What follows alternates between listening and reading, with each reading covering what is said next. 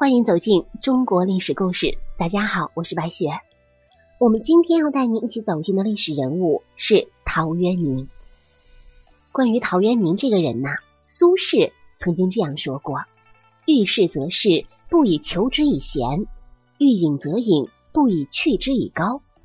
饥则叩门而乞食，饱则饥黍以迎客。古今贤之，贵其真也。”做官就做官了，想归隐就归隐了。穷有穷的活法，富有富的活法，这就是陶渊明。陶渊明性情率真坦荡，因田园就在他的心里，所以他把生活也过成了一首田园诗。魏晋南北朝时期，醉心于写田园诗者不计其数，更不乏名流，如谢灵运、王维等等。但别人写田园诗与陶渊明明显不同。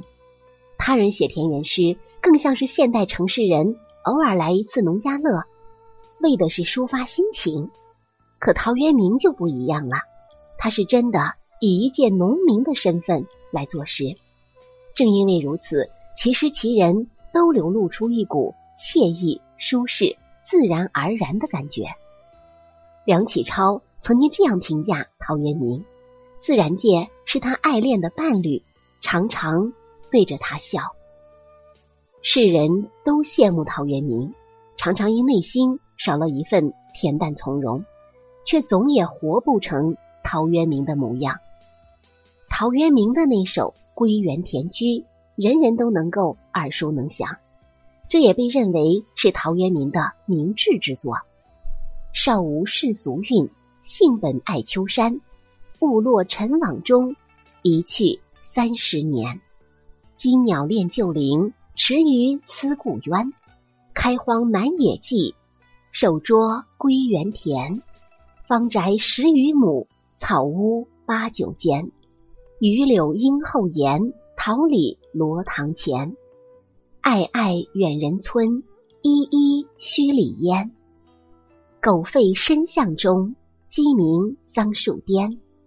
户庭无尘杂，熏室有余闲。久在樊笼里，复得泛自然。这首诗啊，前两句是自述，说我自小就不恋俗世，寄情山水，向往自然。实际上，陶渊明的前半生却与俗世牵绊太深。归隐田园，也并非因为他天性风骨使然，更多的。还是为形势所迫。陶渊明年轻的时候，一来家境贫苦，二来也曾有跻身庙堂的远大抱负，因此他曾多次投身官场。然而时局混乱，官场尔虞我诈，勾心斗角，与其终日如履薄冰，还得穿戴规矩去拜见督邮、乡里小儿，不如远离官场，复得反自然。图一个清净自在。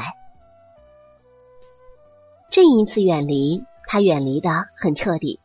虽有乱世中明哲保身的无奈，却也不失做人的智慧。毕竟，同时期的阮籍、嵇康、谢灵运、潘岳、陆机等文人雅士，都表达过解脱世事、归隐田园的人生理想。可那些理想，只是嘴上说一说，实际上。没有一个人做到了超然物外，追逐名利的行动倒是一个比一个诚实。唯有陶渊明的避世真彻底，真决绝。正如朱熹的评价：晋宋人物虽曰清高，然个个要官职，这边一面清谈，那边招权纳货。陶渊明是真个能不要，所以。高于敬颂人物，他不仅高于敬颂人物，也换来了后半生的有余闲、反自然。史书记载，阮籍等人皆无善果，唯有陶渊明从此纵情山水，过上了终日耕田、赏菊、饮酒的逍遥生活。世人都知道有舍有得，然而真能舍得下的却是微乎其微。少年时为了理想，中年时为了生活，该入官场便入官场，官场让他别扭不如意，说退便退，一切都是顺从内心。陶渊明舍下了官场的功名利禄，才得到后世的岁月静好。这份舍得，更大的智慧在于不苛求、不盲从、不将就、不屈从。想来咱们人生这一辈子啊，放得下是大胸怀，更是大智慧呢。不仅对古人如此。对我们现代人也一样，陶渊明的归隐也不像佛家的那般完全脱离人情世故，所谓四大皆空。就像他《饮酒其五》当中所说的：“结庐在人境，而无车马喧。问君何能尔？心远地自偏。采菊东篱下，悠然见南山。山气日夕佳，飞鸟相与还。”此中有真意，欲辨已忘言。他依然如同常人一般，追寻夫妻相伴、儿孙绕膝、尽享天伦、结庐在人境，并且他也有普通父母望子成龙的心情。夙兴夜寐，愿尔思才，尔之不才，亦焉哉？可是，就像高知父母未必生出天才儿女一样。才华横溢的陶渊明，并没有养育出同他一样优秀的子女，于是他做了一首择子诗自嘲：白发被两鬓，肌肤不复时。虽有五男儿，总不好执笔。阿叔已二八，懒惰故无匹。阿轩行志学，而不爱文术。庸端年十三，不识六与七。通子垂九龄，但逆礼与利。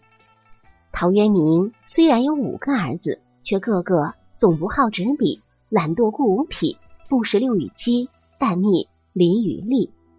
这要是放在现代啊，多少父母得愁白了头。辅导孩子写作业都能气出心脏病来，可是陶渊明顶多就是作诗发发牢骚，看似在发牢骚，实则饱含着。父亲对子女的无限宠爱，满满的人间深情。这五个孩子总不好执笔，陶渊明不仅没有半声责备，还自嘲说：“天运苟如此，且尽杯中物。如果天命如此，那就随他去吧，还不如干了这杯酒来得痛快，何其洒脱，何其豁达。”也许有人会说，时代不同嘛。现在的孩子竞争激烈，高考压力大，与古时怎可同日而语？其实啊，古时候寒窗苦读、考取功名是唯一改变命运的途径。应试教育的氛围之浓烈，比之今日有增无减呐。可是陶渊明却能对子女做到不苛责、不苛求。一则是其心性使然，二则他深知儿孙自有儿孙福的道理。陶渊明的亲子教育理念早已先于当今的父母啊，对子女都不苛求，对自己也就更不苛求了，而且善于自嘲。当上了农民的陶渊明，在种地这事儿上，其实一点都不专业。尽管是辛苦耕耘，却还时不时的带着妻儿过着食不果腹的生活。换做常人，怕是要哀嚎埋怨上天不公了。可陶渊明呢？依然作诗自嘲：“种豆南山下，草盛豆苗稀。晨兴理荒秽，待月荷锄归。道狭草木长，夕露沾我衣。衣沾不足惜，但是愿无违。”大诗人勤勤恳恳，日出而作，日落而息。对于种豆这个事儿啊，可谓是尽己所能了。然而结果却是。草盛豆苗稀，这番画风莫名透出一种喜感，让人不禁莞尔一笑了吧？而这正是陶渊明内心豁达幽默的外在呈现。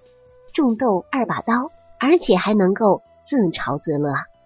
如果是嘲笑别人，未免尖酸；嘲笑自己，就是一种做人的态度啦，而且更具有人生智慧。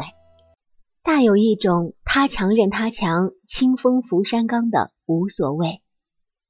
不仅仅如此，陶渊明还特别喜欢喝酒。爱到什么程度啊？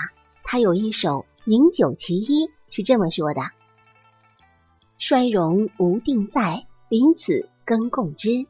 少生瓜田中，宁似东陵时。寒暑有代谢，人道美如兹。达人解其会，世将不复疑。忽与一樽酒，日夕欢相持。”在陶渊明生活的那个时代，做官可获得良田二顷，而他将其中的五亩地都种上了可以酿酒的粮食。此后归园田居的日子里，饮酒成了他最大的乐趣之一，而他的本真也正体现在饮酒之上。如此随遇而安，享受生活，不见半分游戏人间的颓废，反而是及时行乐的人生哲学。生活不在别处，就在当下。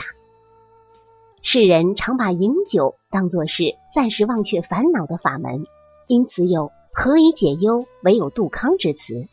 但是陶渊明饮酒却是发自内心的喜爱。他与朋友饮酒，酒到酣时想睡觉，于是直言：“我喝醉了，想睡一觉，你们走吧。”他喝多了，随手抱来连弦都没有的琴。抚上一番，别人觉得实在另类可笑，他却说道：“但使情中去，何劳弦上声？”这个“真”字儿，在陶渊明的字典里是一种真实不做作的人生状态，顺乎本性，悠然自得。好了，朋友们，本期历史故事到这里就结束了，感谢您的收听。喜欢的朋友欢迎点赞转发，也欢迎您评论留言。下期我们将带您一起走进王尔许的故事。我是白雪，下期再见。